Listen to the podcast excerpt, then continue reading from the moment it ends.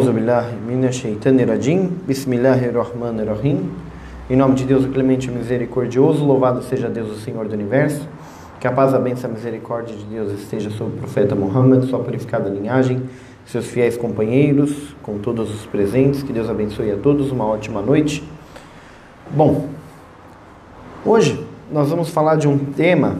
Né? Semana que vem a gente vai, nós vamos continuar a aula sobre o Alcorão Sagrado que nós havíamos começado. Vamos dar continuidade. Hoje nós vamos falar uma palavra uh, do Nardil Balaga. Né? Eu acho que tem eco aqui, Denis. Um tema que eu abordei essa semana é um tema muito importante para o nosso dia a dia, que ele fala de proteger a índole do muçulmano, do crente, da pessoa, a imagem dele e se abster da difamação, fugir da difamação. Né? Hoje, os meios de. Alguma coisa que você tem que ajustar aí, Denis, para ficar. Esse barulho esse, embaixo.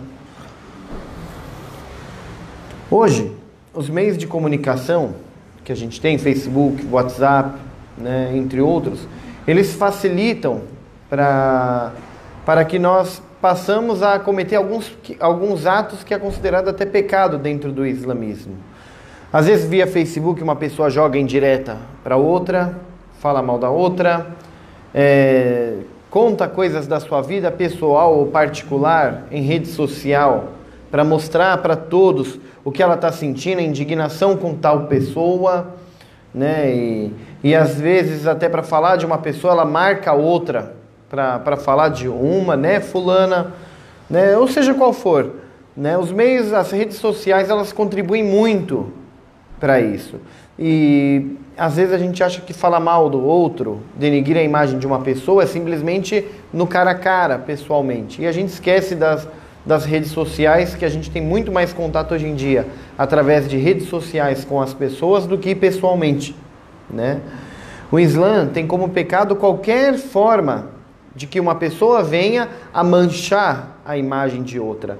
Quando a gente fala de manchar, o que, que significa manchar? É, fulano cometeu um determinado erro. E aí eu vou lá e comento com uma pessoa, olha, ele cometeu um erro, ajuda ele. Isso daqui não é falar mal. Ou, por exemplo, uma pessoa cometeu um ato muito ruim, e aí você precisa alertar outras pessoas que têm contato com ele, olha, minha experiência com essa pessoa foi assim, então abre os olhos, toma cuidado. Você está alertando a pessoa. Esse daqui não é falar mal. Porém, eu tenho raiva de uma pessoa, eu não gosto de uma pessoa, ela não me fez nada, eu simplesmente não vou com a cara dela. Então aí eu faço de tudo para quê? Para fazer com que as outras pessoas criem o mesmo sentimento que eu relacionado àquela pessoa. Por mais que por mais que ah, não tenha feito nada para ninguém. Uma pessoa vem, frequente centro islâmico e ela se sente mal porque todos começam a olhar feio para ela, Deus o livre. Mas todos começam a olhar meio estranho para ela. Então, uh, através do quê? Através de uma falatória de um e de outro que vai se espalhando. Então, esse daqui é o errado. Né? A pessoa também ela tem como dever preservar a imagem dela, a dignidade dela, o caráter dela dentro do Islã. É um dever de todos nós assim como preservar do próximo, nós temos o dever de preservar a nossa imagem. Né? Não é questão de ser hipócrita, é questão de cuidar da sua imagem mesmo, da sua dignidade, da sua imagem. No Nardil Balaghe, no dito 346 do Nardil Balaghe, o Imam Ali salam, ele tem um dito muito inteligente que eu acredito que a minoria leu sobre esse dito e é um dito que ele passa batido até. Ele fala a respeito da dignidade da, do ser humano. Que, que ele diz? Está no é, dito 346 do Nardil Balaga. Ele fala: A dignidade do vosso rosto pode ser sólida, mas o pedirdes a dissolverá. Portanto, olhai cuidadosamente antes de a dissolverdes. Ah, eles traduzem com palavras bem difíceis, meia pesadas assim, para é, em vez de simplificar para as pessoas entender. Tá? O que quer dizer esse dito? Tá? O Imam al disse: A dignidade do vosso rosto pode ser sólida, né? Como que? O gelo, né? O gelo ele é sólido. Então o que acontece? A sua dignidade, né, a sua vergonha, que é aquilo que está no seu rosto, ela pode ser sólida como gelo. Mas o pedir a dissolverá. Quando você se humilha, quando você se rebaixa, quando você vira pedinte, pedindo as coisas para as pessoas. Oh, oh, olha que anel bonito, dá esse anel para mim. Ah, que perfume gostoso, dá esse perfume para mim. Nossa, que hijab lindo, adorei. Você não quer dar esse hijab para mim? Acontece muitas vezes no dia a dia. A pessoa ela passa a pedir e pedir assim, não tem um freio na cabeça. Ela, ela simplesmente qualquer coisa ela pede. Oh, onde você trabalha? É? Ah, arruma um emprego lá para mim, quer dizer, a amizade dela, ela já liga com a possibilidade de que aquela pessoa pode me trazer um bem financeiro ou outro tipo de bem. Às vezes a pessoa não tem um freio na cabeça dela para poder sair pedindo as coisas e falando. Então, o Imam disse que o quê? Que a dignidade, a sua dignidade, ela é sólida, como um gelo. Mas o pedir diz, a dissolverá. Então, quer dizer, esse negócio de ficar pedindo, pedindo, se rebaixando, ela vai derreter esse gelo. Ela vai derretendo com essa vergonha. Portanto, então, quer dizer, ele não proíbe, mas ele não fala que você é proibido de pedir ajuda. Olha, eu preciso de 100 reais emprestado. Eu preciso de uma ajuda, de um emprego. Entendeu? Eu, eu preciso comprar um hijab porque estou precisando. Não é luxo porque eu achei bonito e quero da pessoa. Então, o que, que ele, o imam diz? Ele não proíbe você de pedir. Mas o que, que ele te fala? Portanto, olhai cuidadosamente antes de a dissolverdes. Dissolver a sua dignidade, ela é sólida. O pedir, o se humilhar, o se rebaixar faz com que ela dissolva. Portanto, olha cuidadosamente antes que ela dissolva. Tem cuidado para que ela não dissolva, para que ela continue sólida. Mas é o que? Olha cuidadosamente. É saber pedir para quem? Para quem que eu devo pedir ajuda? Para quem que eu devo pedir algo se eu preciso? Nós não, não, não somos privados de pedir nada para ninguém. Mas a gente tem que olhar realmente. Tem aquela pessoa que você pede uma coisa para ela hoje, amanhã ela está postando na rede social lá do Facebook lá. Nossa, hoje eu estou orgulhoso de mim, ajudei essa, essa pessoa que estava com esse problema. Ou ela ajuda e liga para 10 pessoas para falar, olha, você viu fulano estava com esse problema, eu acabei de ajudar ela, acabei de emprestar um dinheiro, acabei de fazer tal coisa por ela. Então, às vezes, o teu valor, aí tu, nossa, fulano te pedindo isso. Quer dizer, a sua dignidade, ela tem que valer muito mais do que isso, o caráter de um muçulmano, né? Bom, então, ah, tem que prestar atenção antes de você pedir. É dever de qualquer muçulmano cuidar Assim como devo cuidar da imagem do próximo, eu tenho que ter cuidado para não manchar a imagem. Às vezes, você confia na minha imagem, no Sheikh Rodrigo. E aí eu vou lá e começo a falar, fulano, olha o William, o William pisou na bola comigo, ele, ele tem um comportamento para mim, às vezes é a minha opinião pessoal, mas eu vou, vou lá e tem que tomar cuidado com as palavras. Eu vou lá e falo, olha, eu acho que ele é assim, assim, assado. As outras pessoas, às vezes, por não conhecer direito William e acreditar na minha palavra, começa a tratar ele como se aquilo que eu falei é realmente a verdade. Às vezes não é a verdade. Vezes é uma pessoa totalmente diferente do que eu falei. Mas como eu queria a minha opinião de acordo com a minha experiência pessoal, então por isso a gente tem que o quê? Tomar cuidado, porque às vezes a gente acaba falando uma coisa, uma opinião e cria uma imagem da imagem do outro. E assim como nós temos que tomar cuidado da imagem do próximo para não manchar a imagem do próximo, ali com o salam, é como assim como temos que tomar cuidado com a imagem do próximo, nós temos que tomar cuidado também com a nossa imagem, tá? Esse é o ideal. No Islã tem um ensinamento que diz que três coisas é obrigação do crente cuidar nessa vida. Todos nós temos obrigação. Um, o sangue. Né? Quando eu falo sangue, o que, que é? Eu não dei a vida para mim, eu não tenho direito de tirar a vida de ninguém e também não tenho direito de tirar minha própria vida. Por isso que o suicídio no Islã, ele é um pecado, um pe grande pecado, é um pecado mortal, é um pecado abominável. Né? Então, primeiro, são três coisas que o crente tem obrigação de cuidar nessa vida. Primeiro, o sangue. O sangue não é só no, no matar alguém ou me matar. Eu cortar um dedo, ou fazer a questão da automutilação, como algumas, ah, ah, dentro do xismo tem alguns grupos que já são um pouco mais radicais, que pegam aquelas correntes, pegam e começam a bater e sangrar até sangrar o corpo, ou pegam espada e começam a cortar a cabeça, dizendo que em nome do Imam Hussein, isso daí é haram, é pecado. O islamismo não aceita isso. Isso não é o Islã. Tá? Não, é, não faz parte dos seguidores dos Ahlul Bayt, do xiismo, da conduta da família do profeta Muhammad, esse tipo de coisa. Porque nós temos três coisas que temos que cuidar nessa vida. Primeiro, o sangue. Né? Denis, apaga essa luz aí para mim.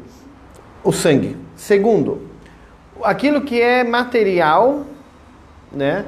aquilo que é material e que não te pertence. Você tem obrigação de cuidar na sua vida. Se eu chego com 100 reais e te falo, olha Márcio, esse dinheiro aqui, você pode guardar para mim, por favor? Você fala, posso, Cheiro, vou guardar. Quando você precisar, você me pede. Esse dinheiro é obrigação sua guardar, não é gastar, usar, usar ele como caixa. Ah, eu uso esse 100 hoje e depois eu vou lá e reponho na caixinha. Então, ele não é, não é, não é correto isso. Se você aceitou pegar 100 reais de uma pessoa para guardar, você tem obrigação de guardar. Você pode não ter um real em casa, mas você tem obrigação de deixar aquele dinheiro lá. Então, isso é uma obrigação que a gente tem, a não ser que a pessoa te libere. Se você precisar, pode pegar, mas depois você repõe, tá? Então, aquilo que não é teu, aquilo que é material, é, mater, é, é material, é financeiro e é do próximo, você tem obrigação, assim como o órfão. Se tem algum valor, alguma coisa, alguma doação que é do órfão, a pessoa fala, ó, Sheik, tem 100 reais aqui, eu estou colocando na caixinha do centro islâmico, mas é para doar para órfão. Então esse dinheiro não pode ser usado aqui empregado, nem aqui, nem para nada, nem para colocar uma bolacha na mesa. Por quê? Porque esse dinheiro passou a pertencer do órfão. Qual órfão? Você não denominou? Qualquer órfão. Mas tem que parar na mão do órfão. Então aquilo que é do órfão, por exemplo, tem que ser do órfão. Aquilo que é de herança, uma criança perdeu pai, mãe tem herança, o tio é tutor. Obrigação dele é não colocar a mão em um real do que é daquele, daquele herdeiro, para quando ele for de maior ele passar a assumir o que é dele. Então, o Islã é, pesa muito com relação a essa coisa do que, do que é teu e daquilo que é meu, tá? E o terceiro item é o que? A dignidade, né? A dignidade que é o nosso tema do dia é não falar mal de ninguém, não destruir a imagem de uma pessoa. Né? Como eu te falei, você relatar um acontecimento é um A. Você pegar e falar para denegrir a imagem, para destruir a imagem, fazer com que as pessoas peguem raiva de uma pessoa por causa da sua causa, é um B. É isso que a gente tem que estar tá atento. Então, esse, essa passagem do Islã, ensinamento do Islã, ela fala de três coisas que são obrigação de todo crente que deve cuidar nessa vida: o sangue, uma, aquilo que é material que não pertence a você, pertence a alguém e está sobre sua responsabilidade, e a dignidade. São os três itens que o ser humano tem que tomar conta. Bom, certa vez, um homem, né, na época do profeta Muhammad, que a paz esteja com ele, ele, eu não sei qual era o conflito que ele tinha, eu não sei qual o problema, não relata. Mas fala que esse homem saiu ali em Meca e ele saiu gritando, né?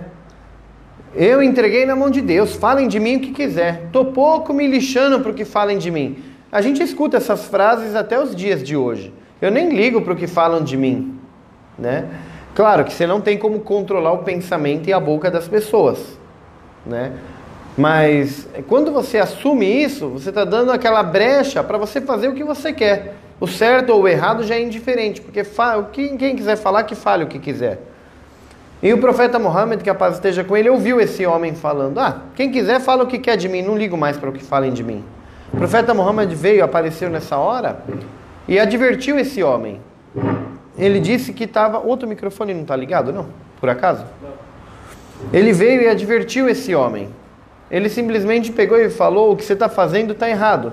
Uma obrigação de todo bom crente, de todo muçulmano, uma obrigação que ele tem, é cuidar da própria imagem. Você não pode sair por aí se entregando, falando: ah, falem o que quiser de mim a partir de agora. Não, você tem que cuidar da sua imagem. Gente para criticar ou para falar algo, sempre vai ter, mas a tua obrigação é cuidar da sua imagem, né? Bom, ah, tem alguns fatores que fazem a pessoa perder a dignidade dela e outros fatores que fazem ela proteger a dignidade dela. Né? Hoje a gente vai falar dos fatores que fazem a pessoa perder a dignidade dela, ser difamada, os motivos.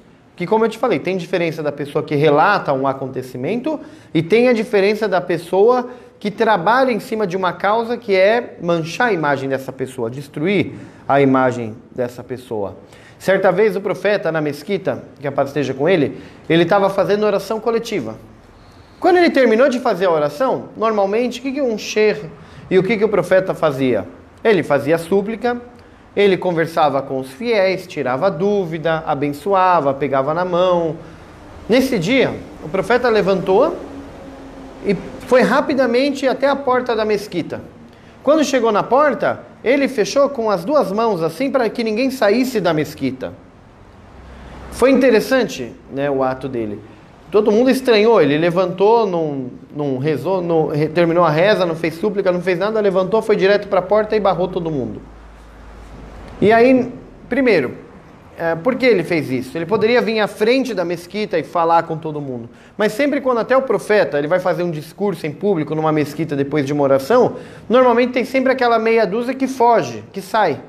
Né? Então ele fica, faz oração e vai embora. Ele não fica para as palavras finais que o sheik vai passar. Então o profeta, naquele dia, ele quis demonstrar a importância da fala que ele tinha naquele dia. Então ele correu lá para frente, fechou todo mundo, que aí não sairia ninguém, que até quem fosse embora ia ter que ouvir antes de sair. Né? Então ele fez a oração, foi para a porta e aí ele pegou e disse: Ó oh, humanos. Ele não falou ó oh, crentes. Tá? Ele falou, ó humanos, apesar de estar dentro de uma mesquita, ele deixou uma mensagem para toda a humanidade, né? Não coloquem suas mãos na índole do próximo, pois haverá um castigo doloroso para essas pessoas, né? E depois disso, ele simplesmente foi lá e liberou as pessoas. Né? Então ele pegou e já saiu da porta. Mas ele foi até a porta, fechou todo mundo para que todo mundo ouvisse, falou em voz alta: né? Ya Yuhannas, né? Para todos os humanos, né? Não coloque a mão na índole do seu próximo. Pediu para não pôr a mão, pois vai ter um castigo doloroso para essas pessoas. E liberou todo mundo, saiu da porta e liberou para quem quisesse ir embora naquela hora. Né? Tem um fundamento importante nisso. Nessas passagens do profeta Muhammad durante a vida dele. Né? Em outra situação, o imã Kazem, salam, né? O Imam Kazem, ele, certa, ele tinha uma plantação de tâmara, né? E ele tinha pessoas que trabalhavam com ele. Um dos funcionários dele subia na tamareira para tirar as tâmaras, e aí ele pegava alguns cachos, alguns pedaços daquela tamareira, né, alguns cachos com tâmara, e ele começava a jogar para o outro lado da cerca, da onde era a cerca da plantação do Imam Kazem. Para depois, posteriormente, a hora que sair do trabalho, passar lá e pegar as tâmaras dele, né, o caixa 2, e ir embora. Um dos funcionários também ali, todos muçulmanos, um dos funcionários viu aquele homem subindo na tamareira, ele jogava para baixo duas e jogava uma para fora, e jogava duas e jogava uma para fora da cerca. E ele foi até lá e contou para o Imam Kazem o que estava acontecendo, né? Foi lá e contou para o Imam Kazem que fulano está fazendo isso, isso e aquilo. Então o Imam Kazem, no final do dia de trabalho, chamou aquele homem né? Então, porque era roubo. Foi lá e chamou ele, falou: por qual motivo você está me roubando? Por qual motivo ah, tá, jogou tâmaras para fora? Está ganhando pouco? Está passando fome? Tem algum problema? Primeiro ele procurou saber o motivo do porquê. Então nem por, mesmo que ele estava roubando, de repente não dá para você já julgar de instância ladrão. Então ele foi questionar o porquê. Está com dificuldade, precisa remédio, comida, vestimenta, está com algum problema pessoal que te leve a cometer esse ato?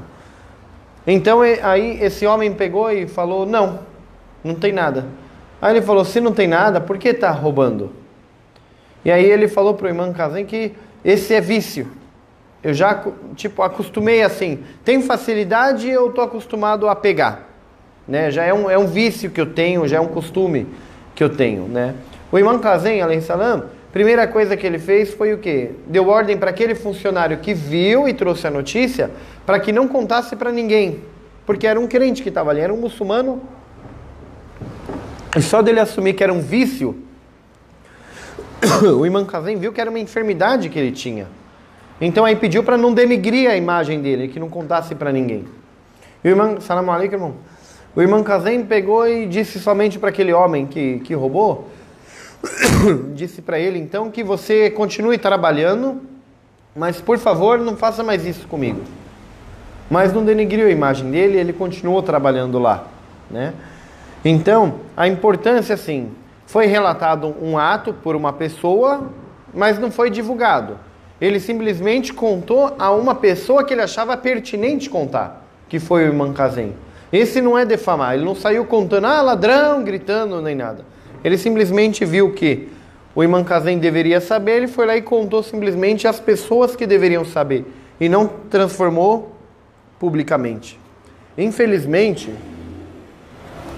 infelizmente a gente não sabe até hoje, na verdade, qual é a dificuldade que o ser humano tem para cometer o que é halal, fazer o que é halal, fazer o que é certo. Infelizmente, a humanidade hoje ela está se perdendo em diversos pontos. Até uma hoje é uma palestra pequena falando sobre a questão de, da dignidade nossa e do, do próximo, né? Mas são até atos pequenos como esse no dia a dia, a gente deixa passar. O ser humano está tendo uma facilidade muito grande em cometer tudo aquilo que é haram e está esquecendo de cometer o que é halal. Parece que tudo que é halal está sendo mais difícil, mais complicado para a pessoa fazer. Quando fala, não fala mentira, não rouba, né, falando não peca e a pessoa é, com muita facilidade vai lá e comete esses pecados, né? E quanto será que nós estamos realmente preocupados com a suna do profeta, com os ensinamentos do profeta Muhammad? Todo mundo fala, ah, eu sigo a suna do profeta Muhammad, eu sigo o Corão Sagrado, eu sou muçulmano. Quanto que você está preocupado realmente em seguir aquilo? Ou simplesmente falar, eu sou muçulmano, pronto e acabou. Só sou por ser, mas quanto que você está preocupado em seguir aquelas palavras de verdade? Trazer elas para a sua vida? Ter um compromisso com elas, né? A gente sabe que um comentário pessoal que eu acredito muito que quando o Imam Mahdi aparecer, que Deus apressa a sua vinda, quando ele aparecer, eu tenho uma certa indagação assim que ele vai chegar e vai falar o que, que fizeram com a religião do profeta Muhammad? O que, que vocês fizeram? No que vocês transformaram a religião? O que hoje a gente vê sobre o Islã, na verdade, é muito pouco, não é o Islã. Hoje em dia a gente conversa com muçulmanos na rua, em vários lugares, não só do Brasil, do mundo. Você vê que as pessoas transformaram tudo que era haram em halal devagarzinho e dizendo que estamos nos adaptando ao modo de vida de onde nós vivemos, sendo que o modo de vida onde nós vivemos é a própria comunidade que faz. Se você tem um bairro onde é de maioria muçulmano, provavelmente esse bairro vai ganhar as características islâmicas. Ele vai ter açougue halal, ele vai ter lojas halal, você vai ver mulheres com véu numa frequência maior no, no, na rua. Então, quem transforma o ambiente somos nós. Nós não podemos deixar o ambiente nos transformar, independente de onde a gente esteja. Ah, mas eu vou para tal lugar e chega lá não tem nenhum muçulmano. E aí você faz o quê? Você come a carne do porco, você bebe alcoólico, você não faz oração? Será que muda alguma coisa? Aonde quer que você esteja, você é muçulmano. Deus está em todas as partes, Deus vê tudo. E as pessoas, na verdade, não estão se preocupando muito em honrar a verdadeira suna do profeta Muhammad, da sua purificada linhagem, dos companheiros dele. As pessoas estão se preocupando mais em se adaptar à região onde ela vive e também dizer que é muçulmano. Né? Infelizmente é isso. Virgem Maria, né? A Virgem Maria, Maria, mãe de Jesus, ela é a única mulher que vem citada com nome diretamente no Alcorão Sagrado. Olha a elevação que tem essa mulher dentro do Alcorão Sagrado. A gente tem a esposa do Faraó, não como nome, temos a esposa do Faraó. Você tem Eva de Adão e Eva, mas você não tem como Eva. Você tem como a esposa de Adão, sua companheira né? Mas Maria, ela, ela foi quem ganhou simplesmente um nome tão grande dentro da história da religião, da religião de Deus. Ela tem um peso tão grande, a Virgem Maria, que ela pegou uma carga muito grande relacionada ao nome, à dignidade dela. Por quê? Porque ela, ela era uma mulher casta, não teve relacionamento com homem algum e apareceu grávida. E o maior temor de, da Virgem Maria, Maria foi uma mulher escolhida por Deus, né? não foi qualquer mulher. Né? Maria tem um peso muito grande dentro do islamismo, um respeito muito grande. Foi uma mulher escolhida por Deus. Né? Deus usou a Virgem Maria para mostrar a sua existência e o seu poder, na verdade, para a humanidade. Mostrar o seu poder e sua existência para que as pessoas passassem a acreditar que eu existo, que vocês precisam de mim, que venham para o caminho do bem, que, que eu tenho um poder, que, que eu sou o que criou e que posso fazer tudo por você. Tudo que você precisar se volta para mim. Não precisa buscar se humilhar, se rebaixar para outras pessoas, né? E Virgem Maria, ela não tinha uma outra preocupação a não ser com a imagem dela. Ela não teve preocupação em criar o profeta Jesus, em, em, em relação à dor do parto, ela não teve a preocupação de uma preocupação de que, nossa, eu estou grávida aí agora ou algo do gênero. A preocupação dela era com relação à imagem dela, à dignidade dela, o respeito dela para com as outras pessoas de onde ela vivia, porque as pessoas iam estranhar. Ué, Virgem Maria, mulher não foi tocada nem nada e tem um filho? Muito estranho. Pulou a cerca por aí. Será que ela é tão santa assim? Era a dignidade dela que estava colocada em jogo. Né? Então, isso mostra, dentro do Alcorão Sagrado, dentro da história de Virgem Maria, quando ela falava que como, né, que se nenhum homem tocou em mim, como eu vou, vou ter um filho, né? Ela questiona isso até. Por quê? Nem, nem por causa de falta de crença em Deus, e sim por, com relação à, à dignidade dela. Né? A dignidade dela, a preocupação dela não era com o plano de Deus com ela, e sim com as pessoas para com ela, né? com relação ao caráter. Isso dentro do Alcorão Sagrado mostra a importância da dignidade. Né? Jó também foi um profeta que foi muito testado por Deus em vários aspectos, né? perdendo filho, com doença, entre outros ah, acontecimentos que passou na vida dele. E quando ele foi questionado quais das dificuldades que você teve que foi pior para você, quais os testes que você teve que você acha que você não ia passar, ele só respondeu que a boca das pessoas, o que as pessoas falavam, né, na verdade, as pessoas incrédulos, as pessoas falavam. Então a preocupação dele, nenhum dos testes que ele passou teve peso para ele tão grande quanto a boca das pessoas, a imagem, a ferir a dignidade de uma pessoa. Né? Ferir a dignidade de uma pessoa pode ser o motivo de fazer a pessoa perder o sentido da vida. Porque ela que era alguém até se ela é mentiroso, até se ela é ladrão, ela tem a característica dela. Mas quando você passa a ferir a dignidade dela, que ainda existe, você passa a fazer a pessoa perder a identidade dela. Porque você desmascara, você, você incrimina essa pessoa a tal ponto que ela, ela perde o sentido de quem sou eu. O que, que eu vou ser agora? Né? Eu era uma pessoa mentirosa, mas era automático, não era sem, era sem maldade, eu não sabia o porquê e acaba perdendo. E agora quem que sou eu? A pessoa é, cria uma confusão psicológica na pessoa, a difamação. Quando você fala da, é, de, destrói a imagem de uma pessoa, não significa que deve apoiar os erros, mas sim a, não deve é, destruir a imagem de um crente. Né? Os juros, um dos grandes pecados por Deus, né? É um, é um dos grandes pecados por Deus. E com relação à difamação, a pior cobrança de juros que uma pessoa, que você pode fazer numa pessoa, é difamando ela. Porque os juros ele vai se aumentando, aumentando, aumentando na cobrança dele. E a difamação, ela é mais ou menos como juros. Ela tem um peso muito grande. Porque você difama para 10, e 10 vira 20, e 20 vira 40, e de 40 vira 100, e aí vai se multiplicando aquela difamação relacionada àquela pessoa. Né? Eu mesmo, eu paguei um preço muito alto quando cinco anos atrás, quando eu fui deportado do Irã sem fazer nada. Isso daí é uma experiência pessoal. Hoje, passou cinco anos.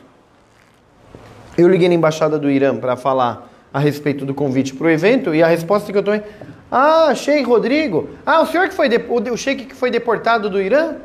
Quer dizer, criou uma referência dentre os iranianos lá no Irã, ou, ou seja qual for, para o meu nome de uma coisa que aconteceu, fui realmente deportado, mas não fiz nada. Fizeram alguma maldade, algum golpe para mim, mas denigrir a minha imagem para destruir ela a ponto de que eu não seguisse na carreira religiosa ou algo do gênero. Então você vê que está marcado em cinco anos, criou uma característica para minha pessoa é, entre alguns iranianos, né? Então, pra, eu estou te falando em exemplo da minha vida, não vou falar da vida de ninguém, vou falar do meu pessoal, porque realmente isso acontece. Se você não tem uma fé, uma certeza tão grande de quem é você, de que você não fez nada de errado e tudo, você acaba trazendo aquela verdade para sua vida. Uma pessoa fala, ah, fulano é mentiroso. Se ele não for tão firme, tão digno, tão cabeça erguida, ele de repente se torna um mentiroso mesmo sem ser, simplesmente porque uma pessoa, um inútil vai lá e inventa uma característica para ele, ó, oh, fulano é mentiroso. E às vezes não é a verdade, não é tão assim, né? Bom, a... denigrir alguém, tem o que, que é denigrir alguém quando a gente está falando? E o que, que leva a pessoa a fazer isso? Como eu falei, você relatar um, um, um caso. Eu trabalho com uma pessoa e fulano me contou que fulano roubou dentro do trabalho. Isso não é denigrir. Isso está sendo conversado dentro de uma diretoria, de uma empresa, para saber que decisão tomar com relação a fulano. Agora, você colocar no megafone, rede social, com foto, com tudo, olha, fulano é ladrão, isso é denigrir. Né? Agora, o que, que faz a pessoa ela denigrir a outra, no caso, né? Primeiro, a pessoa que toma conta da vida alheia, ela tem mania de denigrir as pessoas. Porque ela não está preocupada nem com a vida dela. Ela, come... ela invoca com uma pessoa, ela gruda igual o carrapato. Ela vai cuidando da vida dela e cuidando pela rede social, por tudo o status dela, como eu te falei, tem que tomar cuidado com o Facebook e o WhatsApp hoje em dia, porque você cria opiniões e imagens. Então, a pessoa, primeiramente, que toma conta da vida alheia, ela é o primeiro tipo de pessoa que de, denigre a imagem do outro. Por quê? Porque ela cria situações de acordo com o pensamento dela. Nem tudo que ela fala é a verdade. Mas ela é fofoqueira, ela tem tempo e ela dedica o tempo da vida dela para tomar conta da vida do próximo. Né? Na época do, do, do, profeta também teve uma passagem que um grupo de muçulmanos né, estava passando em frente à casa de um outro muçulmano, porta fechada, e aí eles comentaram entre eles, acredito que eles devem estar tá bebendo alcoólico aí dentro da casa, né? Criaram uma imagem. Ninguém falou nada, mas eles criaram a imagem de que aquelas pessoas da casa, o dono da casa, estava bebendo alcoólico. Eles riam felizes dentro da casa e tudo. Devem estar bebendo alcoólico. E aí, né, uh, o que, que eles fizeram? A porta fechada, tudo fechado. Eles falaram: vamos subir pelo muro da lateral para a gente espionar lá dentro o que, que acontece naquela casa, se eles estão realmente bebendo alcoólico. Isso um muçulmano para com outro muçulmano. Então eles foram lá e subiram no muro para olhar, né? O que estava acontecendo lá dentro. E aí eles foram descobertos pelo dono da casa. Viu eles, tudo, abriu a porta. Ah, desce daí, que está fazendo aí? Então aí eles pegaram e falaram, né? A gente pensou, estavam bebendo alcoólico e a gente veio olhar, né? O que estava acontecendo na casa de vocês. Aí esse homem dono da casa, não cita nome, né? Mas ele fala aqui, você, para evitar um pecado, primeiro não estava bebendo alcoólico, estavam só felizes, mas falou: primeiro você, para evitar um pecado, você cometeu três pecados. Para evitar um, você cometeu três. Primeiro, cuidou da vida alheia, é pecado. Tá? Dois, você entrou na casa de alguém pelo muro, tá? E dentro do próprio Corão Sagrado tem uma passagem lá que fala que quando você entra na casa de alguém, que você entre pela porta. Quer dizer o quê? Não invada a privacidade dos outros. Né? Não venha na casa da pessoa sem ser convidado. É muito chato, é muito feio, é anti-islâmico. Você aparecer do nada na casa da pessoa e falar: Oi, cheguei, vim fazer uma visitinha. E aí você tem que preparar um almoço, tem que preparar alguma coisa para servir para a pessoa. E você estava programado de ir em tal lugar e aí você já não vai mais em tal lugar porque chegou visita inesperada. Quantas vezes a gente não ouve falar nisso? Então, primeiro, você cuidou da vida do próximo. Segundo, você entrou um, ah, numa casa pelo muro. E isso é anti-islâmico porque o Corão Sagrado fala para entrar na casa de um fiel que você entra pela porta para entrar na casa de alguém que você entre pela, pela porta, né? Isso daí está dentro do Alcorão Sagrado. E no terceiro você foi pessimista. O pessimismo é pecado. Porque o pessimismo é você criar uma imagem negativa de uma situação ou de uma pessoa que não é real, você não tem prova e não tem certeza, e você ainda joga essa ideia para o ar. Entendeu? Ah, ele não veio trabalhar, ele não veio trabalhar e deve estar tá dormindo. Você não pensa uma. Você não é otimista. Pode ser que ele pegou uma enchente, não conseguiu vir, mas vai chegar, ou vai chegar atrasado, mas chega. Você já pensa logo, deve estar dormindo, aproveitando que choveu, falando de enchente, vai, vai chegar com alguma desculpa tonta. Sempre tem aquele que vem no ouvido do chefe para fazer uma imagem feia. Então, esse homem falou: você quer evitar um pecado de uma pessoa, de um crente, que no caso era a bebida, cometendo três pecados?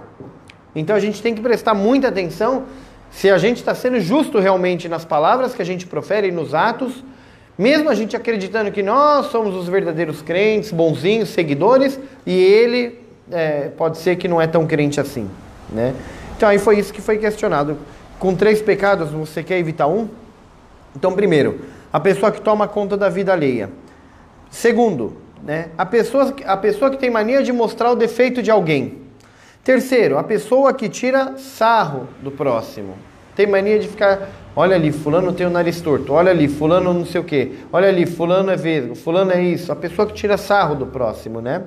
Teve uma, uma passagem na época do profeta também, uma mulher veio até a casa do profeta visitar ele, né? Na época o profeta estava casado com Aisha, que a paz esteja com eles, e Aisha estava na parte de trás. A mulher entrou e começou a falar com o profeta. Talvez não era tão importante o que a mulher queria falar. Então, Aisha, por trás da mulher, olhando para o profeta, fez, fez um gesto com a mão, mais ou menos, tipo assim, nada a ver o que está falando, não sei o que quis dizer. Mas ela fez um gesto com a mão, e depois que essa mulher foi embora, o profeta não gostou, né? E o profeta não gostou, e aí o que aconteceu? O profeta não gostou, e o que aconteceu? Ah,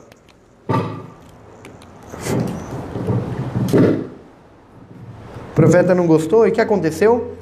Quando aquela mulher foi embora, o profeta o que fez? Chamou a atenção de Aisha. Falou: Você agora é, faz arrependimento para Deus, né? Tauba. Né? Faz tauba, faz arrependimento se volta para Deus porque você cometeu um pecado grande agora, que é o pecado do reiba, né? Que é você falar de uma pessoa menosprezar uma pessoa falando mal dela pelas costas dela. E foi literalmente pelas costas. Então o profeta Muhammad pegou e chamou a atenção de Aisha nessa passagem, falando para ela pedir perdão se voltar para Deus, porque o que ela fez era errado. Né? Até... E às vezes acontece isso mesmo, né? Você está conversando com uma pessoa, ou está lá por trás, está tirando sarro, está zombando, ou está mostrando, fazendo algum sinal, alguma coisa. Bom, o outro item é o que? A pessoa pessimista. A pessoa pessimista, normalmente, ela faz o que? Ela denigre a imagem de outra pessoa.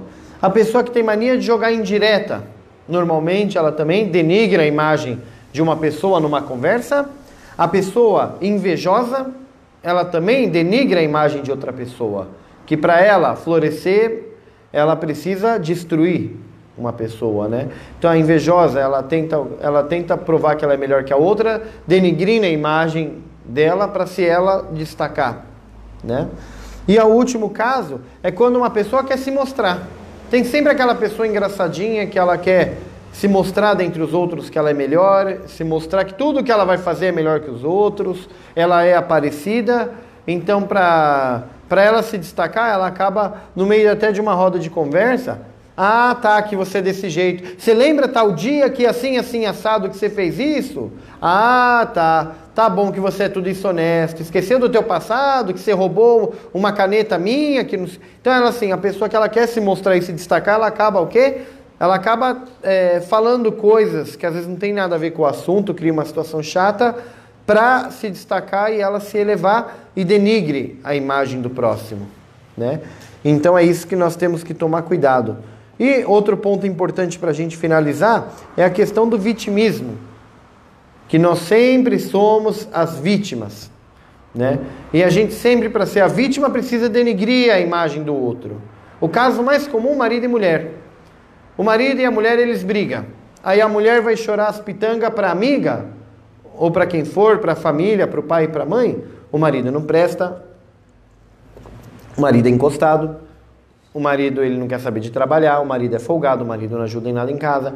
A coitadinha é a vítima, porque eu lavo roupa, Aí a hora que você vai ver, não é ela que lava, é a máquina que lava, ela só tem o trabalho de estender. Porque eu lavo roupa, porque eu faço comida, porque eu faço isso, eu faço aquilo, eu faço aquilo, ele não dá o valor que eu tenho. Entendeu? Então ela, ela se torna o quê? Ela se torna vítima. O vitimismo também é um dos fatores que denigra a imagem. Porque assim, a mulher vai lá e chora as pitangas para a família dela, para o pai e para a mãe. Aí o que, que acontece? O pai e a mãe criam uma imagem do quê? Esse cara está abusando da minha filha. Aí quando faz aquele churrasquinho de família que une todo mundo, metade da família dela tá olhando de cara feia para ele, aonde ele se sente mal, porque na verdade ela já tá bem com ele, ela dorme com ele todos os dias, de tão ruim que ele é. Mas aí criou uma situação tão chata na família que a família olha feio para ele, ele não sabe o que está acontecendo, mas as pessoas olham como, como uma coitada e um opressor. Ou vice-versa também, só estou dando um exemplo. Tá? E, e aí cria uma imagem muito negativa. Né? Assim como tem homem também que, mãe, minha mulher não cozinha direito, não passa minha roupa mal passada, às vezes nem passa, o homem chega reclamando com a família da mãe, acontece a mesma coisa. Aí a sogra pega uma raiva da nora, e aí quando vem lá, ô oh, sogra, oi, fala, o que, que você quer? Ó, oh, não, tá tudo bem. Até por telefone ou numa situação. Aí quando você afasta as famílias, você não consegue unir. Então, ah, os problemas que a gente tem, às vezes, entre a gente mesmo a gente pode resolver. Você mesmo pode guardar para você, ao invés de denegrir a imagem, principalmente das pessoas que estão em sua volta. Anda com o melhor amigo, e aí você desce a lenha nele, do seu melhor amigo, quando ele não está. E aí daqui a pouco todo mundo vê você grudado 24 horas com essa pessoa. As pessoas vão falar o quê? Não sei quem é mais falso, quem é mais errado. Falou tão mal do fulano e agora está andando junto. Está na casa dele, tá alguma coisa. Então essa questão de denegrir a imagem do próximo, ela é muito importante no islamismo. É pecado, temos que tomar cuidado. Você relatar um fato é uma coisa, você falar para denegrir a imagem de uma pessoa é outra. Agora, a pessoa cometeu um erro e você vai comentar com as pessoas necessárias envolvidas num trabalho para justificar, olha, essa pessoa cometeu tal coisa, vamos ficar esperto com ela. Não é postar na rede social alguma coisa que aconteceu, como a maioria das pessoas tem é, o costume de fazer. Né? Às vezes não cita nome, mas deixa muito claro de quem está falando, de acordo com, com a postagem dela. Então é isso, se Deus quiser, semana que vem estamos juntos novamente. Espero que a palavra tenha sido proveitosa. Devemos tomar cuidado. Semana que vem nós voltamos com a aula sobre o Alcorão Sagrado. Vamos falar sobre o Wahi, que é a revelação, né? Os tipos de revelação que o profeta teve. Se Deus quiser, semana que vem nós vamos começar essa parte, inshallah. Que Deus abençoe a todos. Faça súplica, porque com essa chuva forte muita gente está sofrendo, mas com o calor que estava, muita gente também estava sofrendo. Então, com relação ao clima, a gente só tem que agradecer a Deus, porque eu trabalho na feira, quando estava calor, a mulherada tudo reclamava do calor, esse calor do inferno. E agora que estava chovendo, hoje todas reclamaram dessa chuva e esse tempo fechado, porque eu adoro sol e eu não gosto de sol. Então você vai falar o que para a pessoa? Né? Você precisa sair do planeta Terra, porque o planeta Terra tem chuva, tem sol, tem frio, tem calor, tem tudo, porque né, é a mania do ser humano de não aceitar as coisas de Deus. Né? Se a gente parar de se preocupar em aceitar ou não aceitar e começar a se preparar e ajudar a preparar o próximo, ninguém sofre nessas fases, né? Mas pedir a Deus de verdade que ajude quem está sofrendo com essas chuvas, que a gente está quietinho na nossa casa, mas tem muita gente aí com goteira em casa, vazamento, barracos em favelas que está inundando por dentro, criança pendurada para o alto, de verdade. É lamentável a situação de muita gente. E quando chove assim, muita gente fala: ah, eu vou deitar quentinho, ver um filme, comer uma pipoca, enquanto tem outros também que no mesmo sábado à noite, de verdade, está sofrendo muito. Pedir a Deus pelo menos que ajude. E se você puder fazer algo também, ajuda.